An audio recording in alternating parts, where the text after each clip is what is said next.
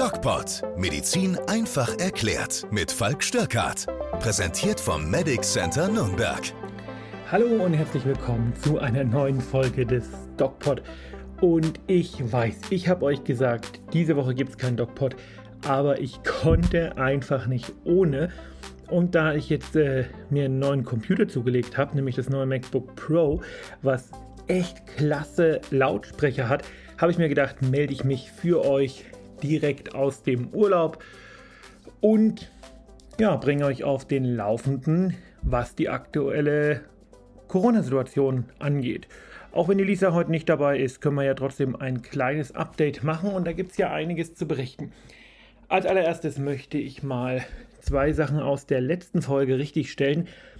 Uns ist nämlich gesagt worden über die sozialen Medien, über die ihr uns übrigens auch erreichen könnt. Das wäre zum einen YouTube, der DocPod-Kanal, oder aber Instagram DocFalk. Und über Instagram hat mir eine Userin gesagt, hey, ähm, ihr habt über Italien gesprochen und gesagt, dass man da also irgendwie definitiv, ähm, auch wenn man eine Infektion hatte, geboostert sein muss. Das ist wohl nicht so, das entspricht wohl nicht der Wahrheit.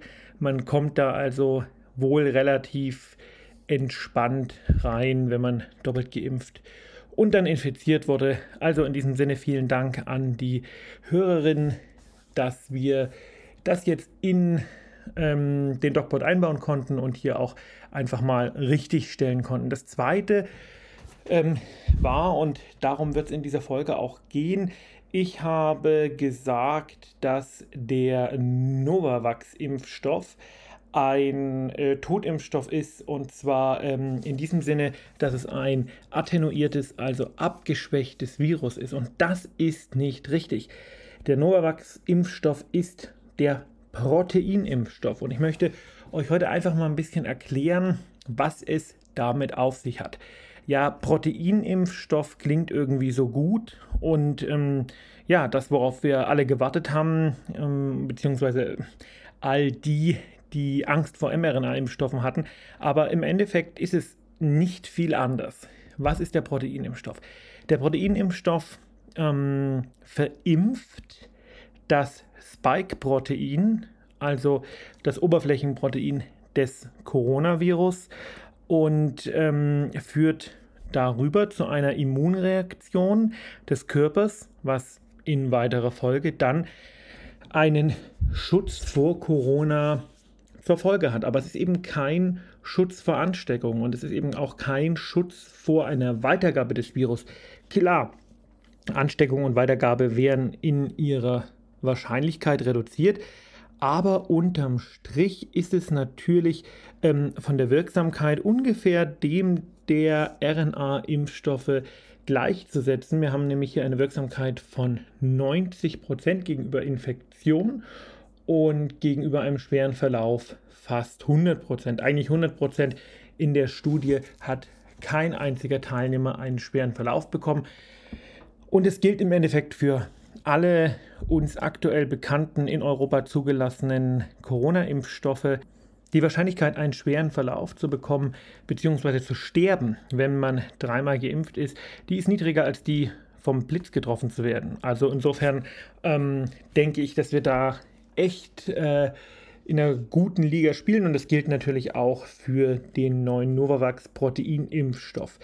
Ja, im Gegensatz zu den uns schon bekannten Impfstoffen werden, wie gesagt, Proteine verimpft. Das heißt, das Spike-Protein an sich wird praktisch vorher im Reagenzglas über die mRNA-Technologie gezüchtet, in Anführungszeichen, oder produziert und dann in die ähm, Impfung involviert und dann eben gespritzt. Während dieses, dieses Züchten des Spike-Proteins beim mRNA-Impfstoff oder beim Vektorimpfstoff im menschlichen Körper passiert.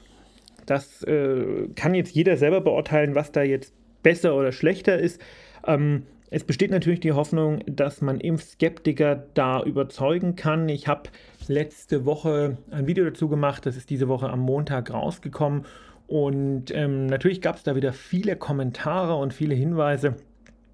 Und leider waren oder gingen viele in die Richtung, dass sie gesagt haben, ja, ähm, ich lasse mir auch dieses Gift nicht spritzen. Also ich glaube, ähm, Leute, die richtig skeptisch gegenüber diesen Impfstoffen sind, die wird man da nicht mit überzeugen. Und Leute, die das nicht sind, die haben sich schon impfen lassen. Ich glaube, dass dieser Impfstoff nicht den, den Erfolg haben wird, den wir uns erhoffen. Mm, gut ist, und damit kommen wir mal zu den aktuellen Situationen oder Zahlen. Gut ist natürlich, dass wir die Omikron, den Omikron-Peak überschritten haben. Das wurde ja für Mitte Februar vorausgesagt. Heute ist der 15. Februar. Insofern finde ich das ja irgendwie eine ganz äh, passende Voraussage. Unsere, die Zahlen gehen, gehen wieder runter und ich denke nicht, dass sie jetzt in dieser Omikron-Welle nochmal nach oben gehen werden. Bayern hat Öffnungen angekündigt, hm, insbesondere im privaten Bereich, was ich lustig fand, weil ähm, die Leute, mit denen ich heute gesprochen habe, die haben gesagt, äh, wie im privaten Bereich gab es da irgendwelche äh, Restriktionen oder irgendwelche Einschränkungen und ja, die gab es tatsächlich, aber sind wir ehrlich, da hat sich kein Mensch mehr dran gehalten. Ich denke, wie ich das schon öfters gesagt habe, dass wir kurz vor dem Ende der Pandemie stehen, was äh, gut ist. Es wird sicherlich wieder eine Winterwelle geben, aber die wird nur ungeimpfte betreffen. Es wird einfach vielleicht für ein paar Jahre eine höhere Inzidenz von Schnupfen oder Atemwegserkrankungen geben. Die Frage ist natürlich, äh, wie gehen wir jetzt damit um und was haben wir aus dieser ganzen Situation gelernt? Und da muss man unterscheiden zwischen gesellschaftlichen mh, Erkenntnissen und medizinischen Erkenntnissen. Ich glaube, medizinisch wird einfach die Maske bleiben, zumindest im Krankenhaus und in sensiblen Bereichen. Und in der Wintersaison, ich denke, die werden wir einfach aufhaben. Das äh, hat sich äh, durchgesetzt und es hat natürlich auch die äh, Inzidenz von Durchfall und anderen Grippeerkrankungen, die einfach saisonal ähm, vorkommen, reduziert. Und das ist gut. Und ich denke, ähm, da haben wir, haben wir eine gute Chance, dass das bleibt. Ähm, natürlich äh, gilt das nicht für den Einzelhandel oder für, für Restaurants und so weiter und so fort. Und in Restaurants finde ich es ja tatsächlich auch irgendwie affig. Ähm, auf dem Weg zum Tisch muss ich die Maske aufsetzen, am Tisch kann ich sie abnehmen. Also ich denke, da stolpern wir wieder über unsere eigene Bürokratie und ich glaube, wir müssen jetzt auch einfach darüber nachdenken, wie wir aus diesen Maßnahmen wieder rauskommen und das wird ja aktuell auch schon gemacht. Also insofern können wir da, denke ich, ganz entspannt sein und ganz erfreut. Gesellschaftlich werden wir, denke ich, über viele Jahre das Ganze noch ausbaden müssen. Nicht nur gesellschaftlich, sondern auch wirtschaftlich. Aber man fragt sich doch, wie wir dieses verlorene Vertrauen, was auch in, die Wissenschaft ähm, irgendwie verloren gegangen ist, wieder aufholen können. Ich meine, man muss ja einfach sagen, wir haben, ein, haben schon immer eine Gruppe von Leuten gehabt, die der konventionellen Medizin und der konventionellen Wissenschaft, ich sag mal, vorsichtig kritisch gegenüberstanden. Ähm, das waren halt irgendwelche Heilpraktiker, Homöopathen, Schrägstrich Spinner, die einfach, ähm, die man einfach ein bisschen belacht hat. Aber jetzt hat sich natürlich gezeigt, dass dieses Problem gleichgesetzt wird mit ähm, Kritik am System und mit Kritik an äh, der, der Wissenschaft allgemein. Und ich glaube, dass wir da ein großes Problem haben, auch ein großes Aufklärungsproblem. Und das bringt mich gleich zu dem nächsten Punkt, nämlich ganz einfach, wie geht es denn weiter mit diesem Kanal? Denn ähm, die meisten Zuhörer, die wir gewonnen haben, die kennen uns nur als Kanal, der über Corona berichtet. Und uns gab es schon vorher, wenn ihr mal auf YouTube schaut, allerdings auch in, ähm, sagen wir mal, qualitativ, ja, reduzierterer Art und Weise, aber uns gab es vorher, wir haben über Medizin berichtet und das werden wir auch weitermachen.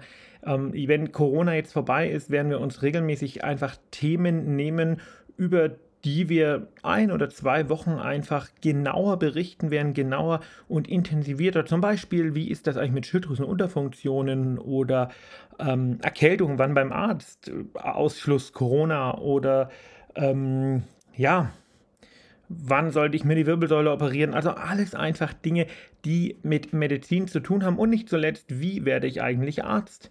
Und ja, welche, welche Fächer sollte ich in der Schule nicht abwählen. Kleiner Hinweis, ähm, Latein kann man abwählen. Ja, ich hatte es nicht und ähm, ich habe nicht darunter gelitten. Also es wird weitergehen mit diesem Kanal, es wird interessant werden und es wird auch ein bisschen polythematischer werden, nachdem jetzt Corona dann vielleicht irgendwann mal abgeschlossen ist. Wobei man sagen muss, ich habe euch ja am Anfang erzählt, ich sitze hier gerade im Skiurlaub und nehme den Podcast auf. Und ich erinnere mich sehr genau, vor ziemlich exakt zwei Jahren saß ich hier auch im Skiurlaub und habe auf Instagram ein Foto gepostet. Übrigens, Instagram folgt mir Doc Falk.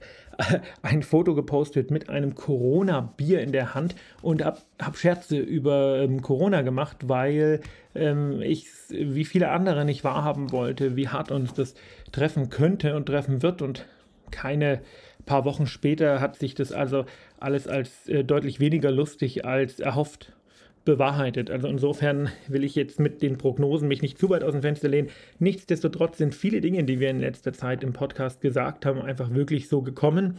Und ich äh, denke, dass wir eine ganz gute ähm, Analysefähigkeit haben. Äh, zumindest ist unsere Trefferquote recht gut. Ähm, und in diesem Sinne möchte ich mich äh, diese Woche auch aus diesem kurzen Podcast verabschieden.